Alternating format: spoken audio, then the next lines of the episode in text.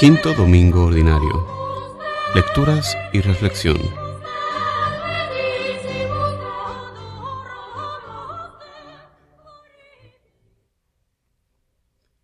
Lectura del libro del profeta Isaías. Esto dice el Señor. Parte tu pan con el hambriento, hospeda a los pobres sin techo, viste al que va desnudo, y no te cierres a tu propia carne entonces romperá tu luz como la aurora, enseguida te brotará la carne sana. Te abrirá camino la justicia, detrás irá la gloria del Señor. Entonces clamarás al Señor y te responderá. Gritarás y te dirá, aquí estoy. Cuando destierres de ti la opresión, el gesto amenazador y la maledicencia, cuando partas tu pan con el hambriento, y sacies el estómago del indigente. Brillará tu luz en las tinieblas, tu oscuridad se volverá mediodía. Palabra de Dios. La respuesta al salmo de este domingo es el justo brilla en las tinieblas como una luz.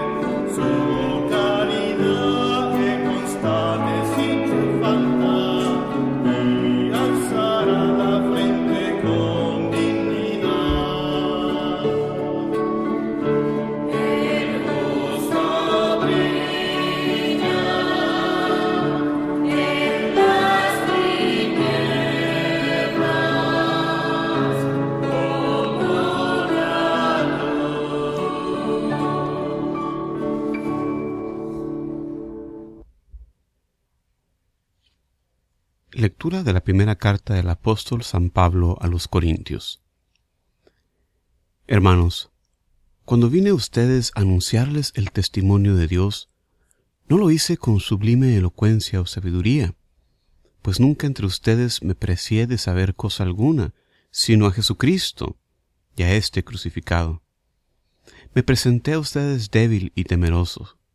Mi palabra y mi predicación no fue con persuasiva sabiduría humana, sino en la manifestación y el poder del Espíritu, para que su fe no se apoye en la sabiduría de los hombres, sino en el poder de Dios.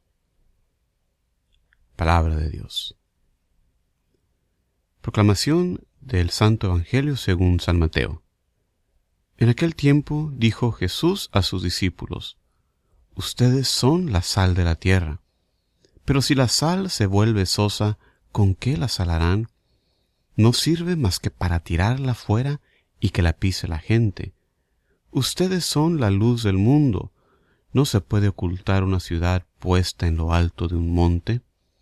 Tampoco se enciende una vela para meterla debajo del celemín, sino para ponerla en el candelero y que alumbre a todos los de la casa. Alumbre así su luz a los hombres, para que vean sus buenas obras y den gloria a su Padre que esté en el cielo. Palabra de Dios. Reflexión. En la primera lectura el profeta Isaías exhortaba al pueblo y nos exhorta hoy en día a nosotros a reformarnos. Mientras la gente realiza su ayuno y todas las cosas externas que creían ellos que hace a un buen creyente, seguían pecando de otras maneras, como nos dicen los versículos anteriores a la lectura del día de hoy. Miren, cuando ustedes ayunaban lo hacían por interés, ya todos sus obreros explotaban. Es que ustedes ayunan para litigio y pleito y para dar de puñetazos a malvados. No ayunen como hoy para hacer oír en las alturas su voz. Los profetas una y otra vez nos expresan la voluntad de Dios de dejar a un lado nuestra hipocresía, que nuestra interioridad sea revelada en nuestros actos y viceversa, que nuestros actos revelen la disposición de nuestro corazón. Como nos dice el profeta Oseas, misericordia quiero y no sacrificios. Capítulo 6, versículo 6. Jesús también lo repite, vayan y aprendan lo que significa misericordia quiero y no sacrificios. El resultado de alinear nuestro corazón a los deseos de Dios los describe el profeta en los versículos 8 al 10 en esta lectura. Entonces brotará tu luz como la aurora, y tu herida se curará rápidamente. Te procederá tu justicia, la gloria de Yahvé te seguirá. Entonces clamarás, y Yahvé te responderá. Pedirás socorro y dirá, aquí estoy. Si apartas de ti todo yugo, no apuntas con el dedo y no hablas maldad. Repartes al hambriento tu pan y el alma afligida dejas saciada. Resplandecerá en las tinieblas tu luz y lo oscuro de ti será como mediodía. En la segunda lectura, Pablo está escribiendo en la comunidad de los Corintios, una ciudad griega, que como buenos griegos valoraban el conocimiento filosófico, la retórica, la discusión, etc. Y no es que Pablo no valorara también estas mismas cosas, los estudiosos, los biblistas, nos dicen que sus cartas están llenas de ejemplos del uso de la retórica. Pero en su carta dice, no quise saber entre ustedes sino a Jesucristo y a este crucificado. Pablo muestra un gran valor y convicción al no diluir el mensaje del Evangelio que Cristo murió por nosotros y resucitó al tercer día. Hay que recordar que para la filosofía platónica de los griegos, la resurrección es una tontería.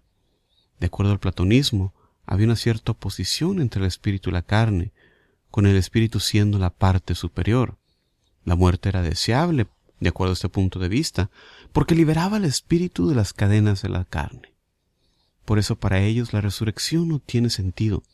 Sin embargo, Pablo se muestra fiel al mensaje y no trata de hacerlo más atractivo a estos con su mentalidad filosófica, sino que se mantiene fiel a la verdad, para que su fe se fundara no en sabiduría de hombres, sino en el poder de Dios. Jesús en el Evangelio de este domingo nos llama a ser la luz del mundo. ¿En qué aspecto se puede decir que somos nosotros luz del mundo? Y aún más, del mundo. En el contexto del capítulo 5 que estamos considerando hoy, los versículos justo antes de esta lectura contienen la sublime enseñanza de las bienaventuranzas.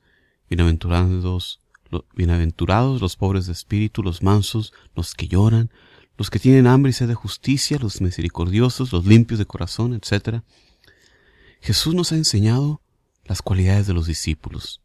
Esas cualidades son el centro de la moralidad cristiana con la ayuda del Espíritu Santo, que nos llevan a acercarnos a Dios. Mientras más cerca estamos de Dios, más nos parecemos a Él. Esto nos lo demuestra Moisés Cuando después de estar en comunión con Dios en la cima de la montaña, baja y la gente lo mira con temor, ya que su rostro resplandecía al haber hablado con Dios. Estando cerca de Dios, siguiendo sus preceptos, siguiendo su voluntad, esto nos hace el compartir un poco de su luz radiante. Y esta luz no es para que brillemos y nos halaguemos nosotros mismos por nuestra brillantez. Esta luz no es para nosotros, sino para atraer a otros a Dios. Esta fue la razón que Dios constituyó a su pueblo Israel, no porque eran ellos algo especial en sí mismos, sino para ser luz de las naciones, es decir, para guiar a todos los pueblos a Dios. Esto es lo mismo que nos enseñan en nuestros días papas como el Papa Francisco, citando a Benedicto XVI, que nos dice en su carta pastoral, el gozo del Evangelio. La iglesia no crece por proselitismo, sino por atracción. Somos llamados entonces a ser esta luz que lleva a otros a Dios, recordando que brillamos no por luz propia, sino por la luz de Jesucristo que nos dice, yo soy la luz del mundo. Roguemos entonces en esta semana que bañados en esta luz tengamos la convicción, el valor y la entrega de mostrarle a nuestro prójimo el camino hacia Dios. Como siempre les damos muchísimas gracias por escuchar estas reflexiones. Semana con semana se despide de ustedes Juan Carlos Moreno, grabando desde Houston, Texas, deseándoles como siempre paz y bien a ustedes para siempre. Hasta la próxima.